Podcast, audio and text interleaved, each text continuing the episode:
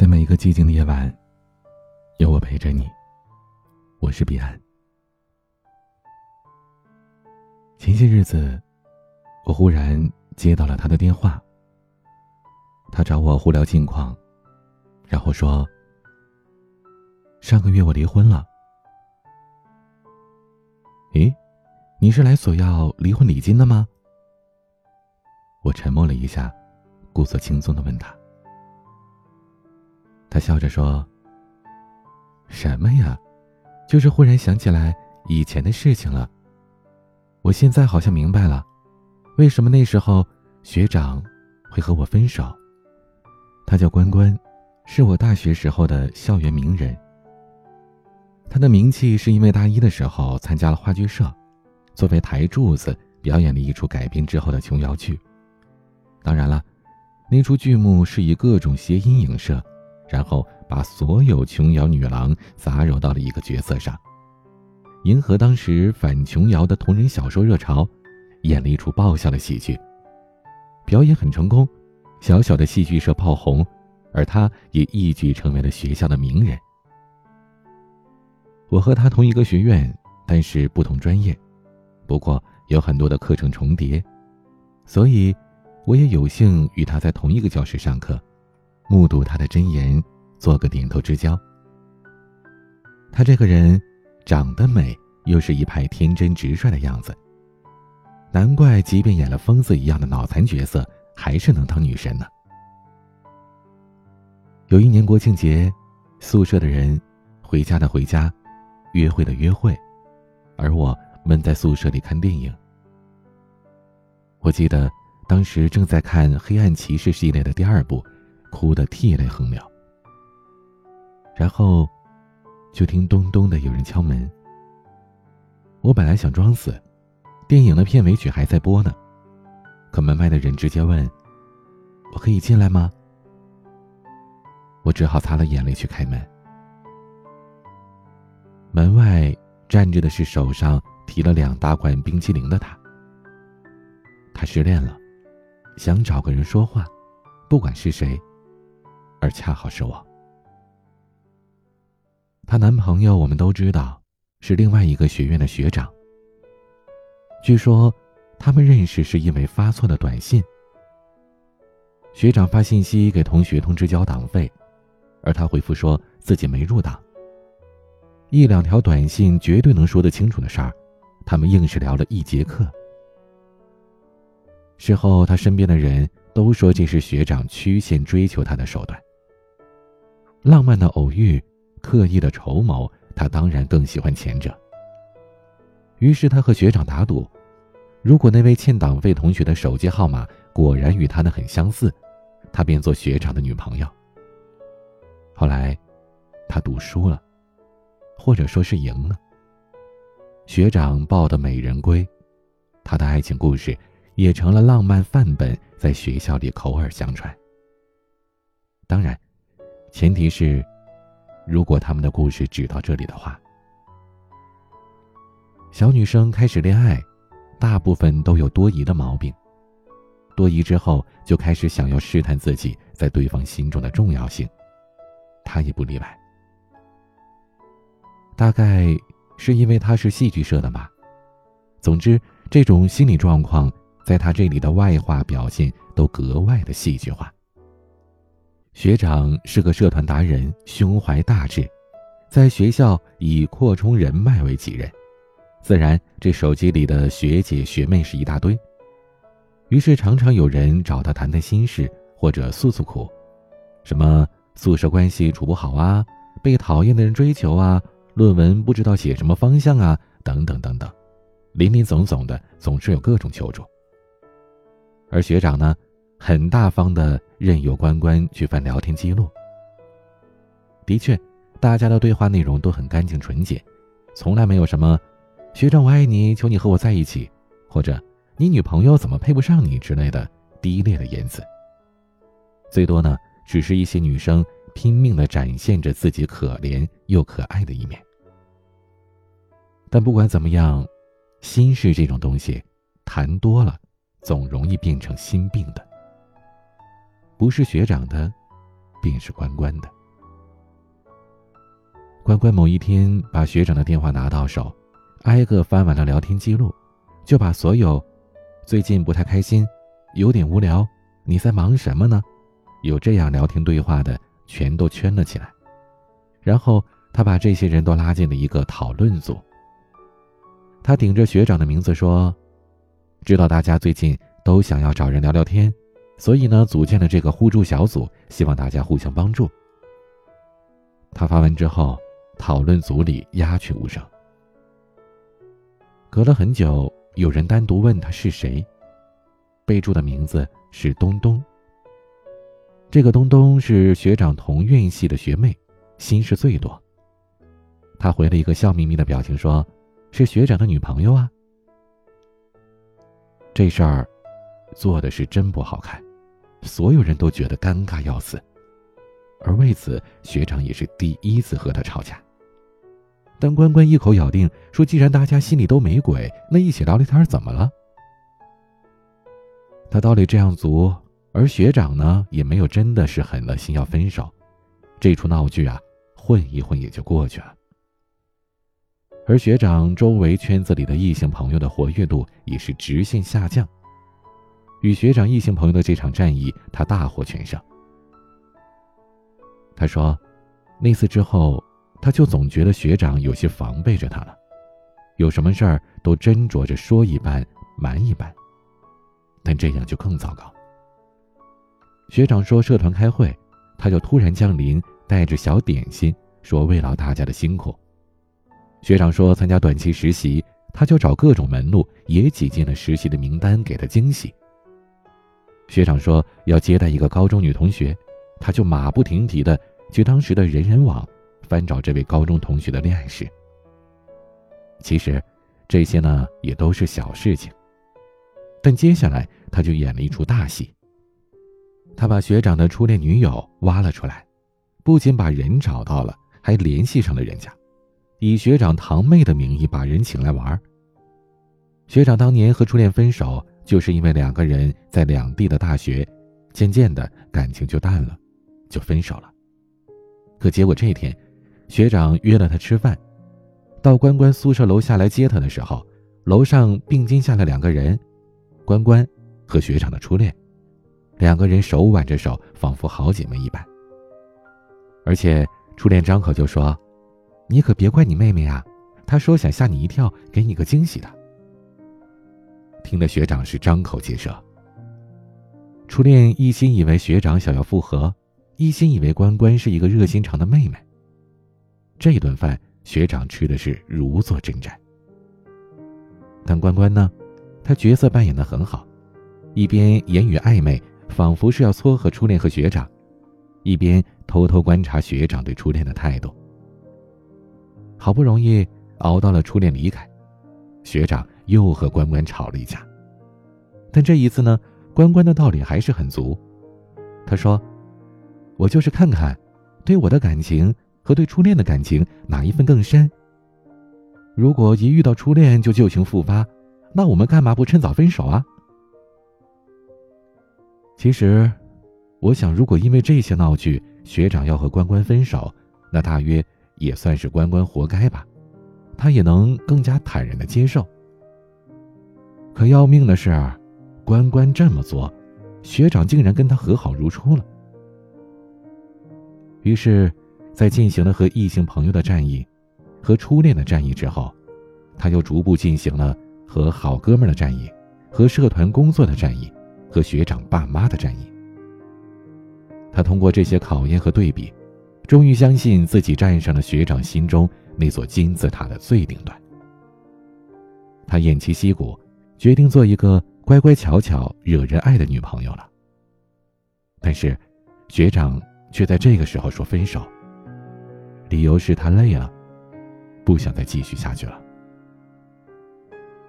学长还爱着他。但已经没有力气和他在一起了。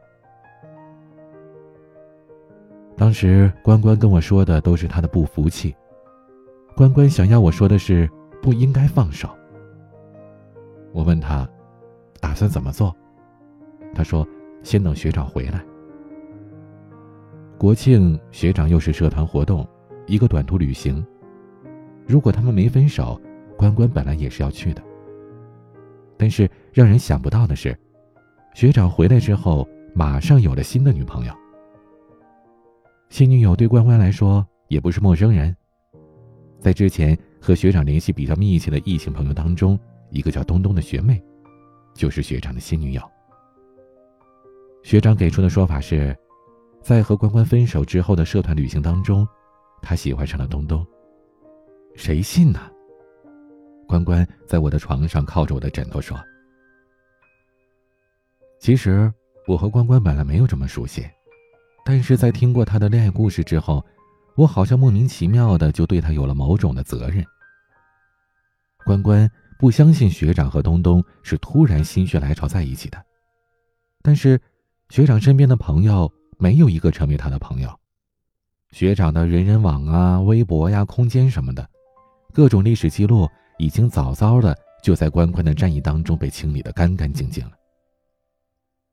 关关无迹可寻，所以来找我。我的高中一个学姐和学长东东都是一个学院的，他想要我去找学姐问问。说实话，我觉得找人去问这种事儿有点丢脸。而且虽然在同一个学院，学姐也未必就恰好和东东熟悉啊。但是，当事人就躺在我的床上，我还吃过他的冰淇淋，听他的伤心事。我只好给学长打了电话。也不知道该说巧还是不巧啊。学姐呢，确实不太知道这件事儿，但学姐的室友是个八卦女王，热爱共享各种绯闻。学长和东东忽然变成情侣，确实是个出人意料的发展，因为在此之前。东东已经不那么喜欢学长了，而且东东也显然准备接受他们一个同班男生的追求了。看起来，东东和学长的交往，对于所有人来说都是神转折。我挂了学姐的电话，但是关关咬着牙还是不肯认。他说：“如果不是他变心，那他干嘛要和我分手啊？”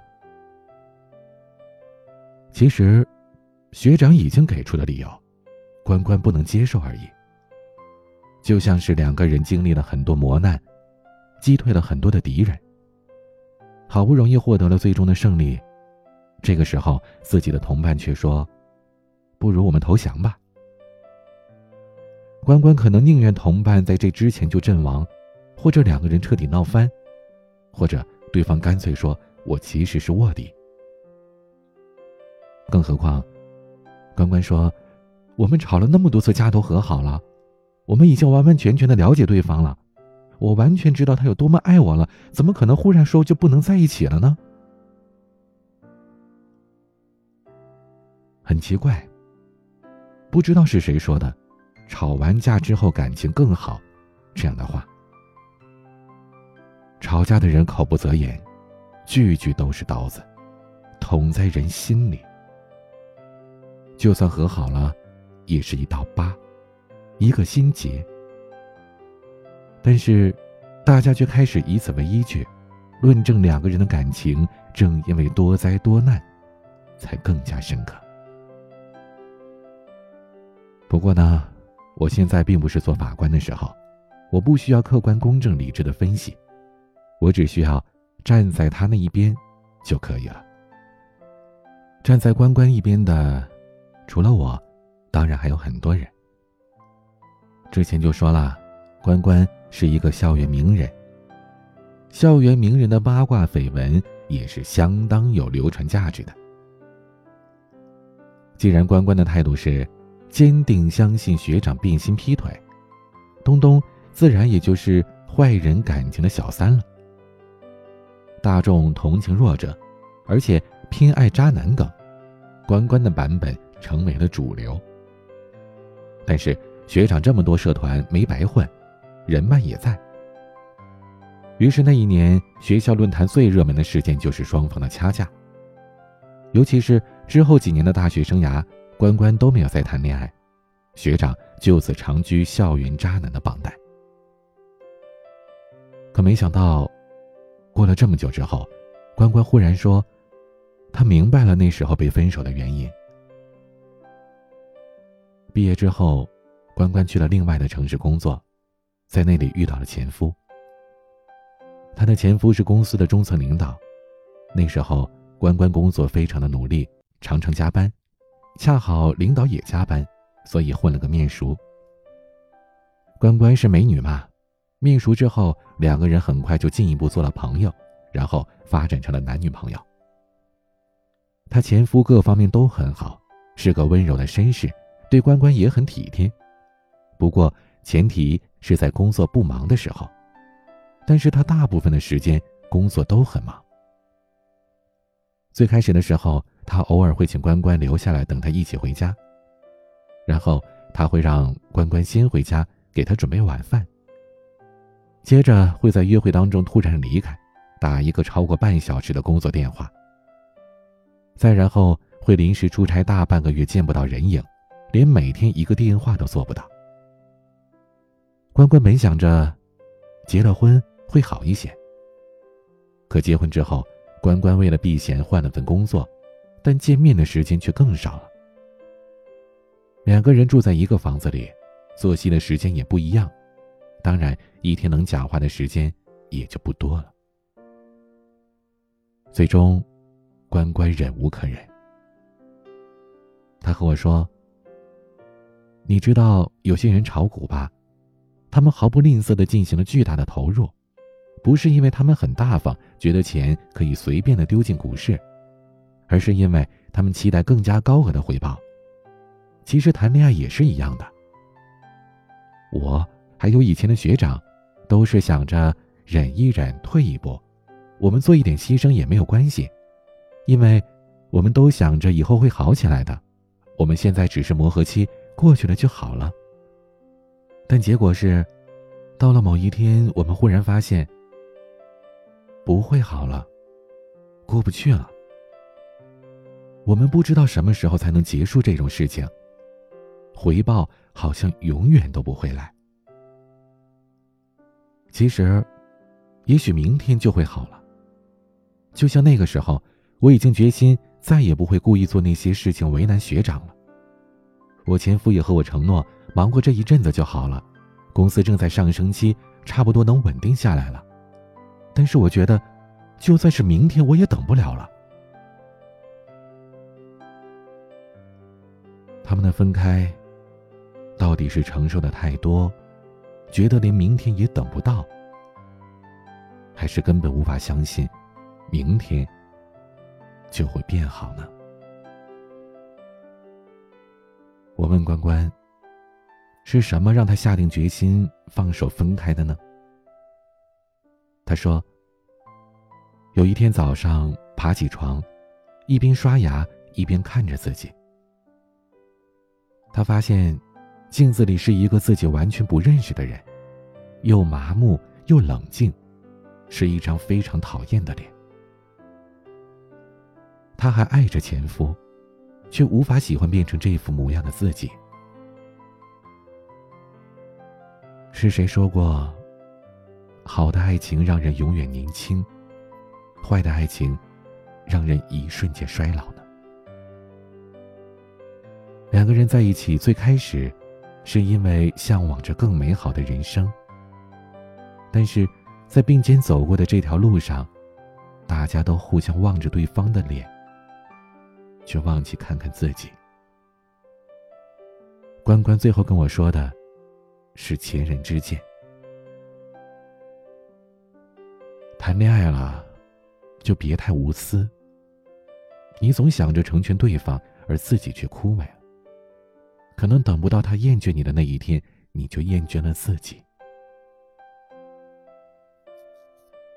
我想起当年学长和东东在一起之后。我有一次在学校里偶然遇见了学长，尽管受尽了非议，但是他的状态很好，坦然自在。现在想想，也许那时候他也和关关一样吧，看到了自己的样子。经常有人问我，是该和自己更爱的人在一起，还是和更爱自己的人在一起呢？可是真正的问题难道不应该是，和谁在一起我会更快乐吗？你们吵了架，你是在想这个傻姑娘没我可怎么办，还是满脸疲惫的认为做这一切，只是为了息事宁人呢？你等待迟到的他，是满心雀跃期待一个小时，还是双眼无神的，心想，不如回家躺被窝里呢？在为一段感情拼命努力的时候，也别忘记，常常回头看看自己现在的样子。不要等到有一天，你还爱着对方，可却已经不再喜欢这个自己了。今天的晚曲，张珊珊演唱的，刚刚好。欢迎添加我的私人微信号：a 一二三四五六七八九零，b c d s g。我是彼岸，晚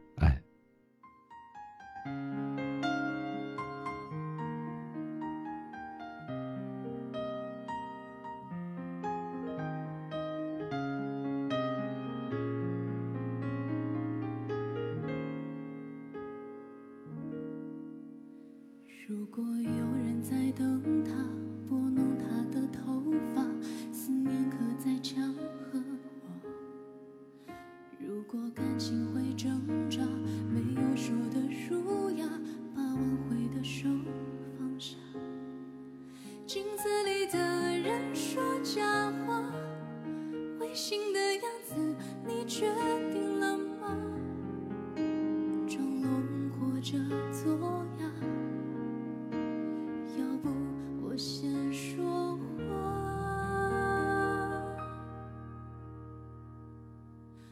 我们的爱情到这儿刚刚好，剩不多也不少，还。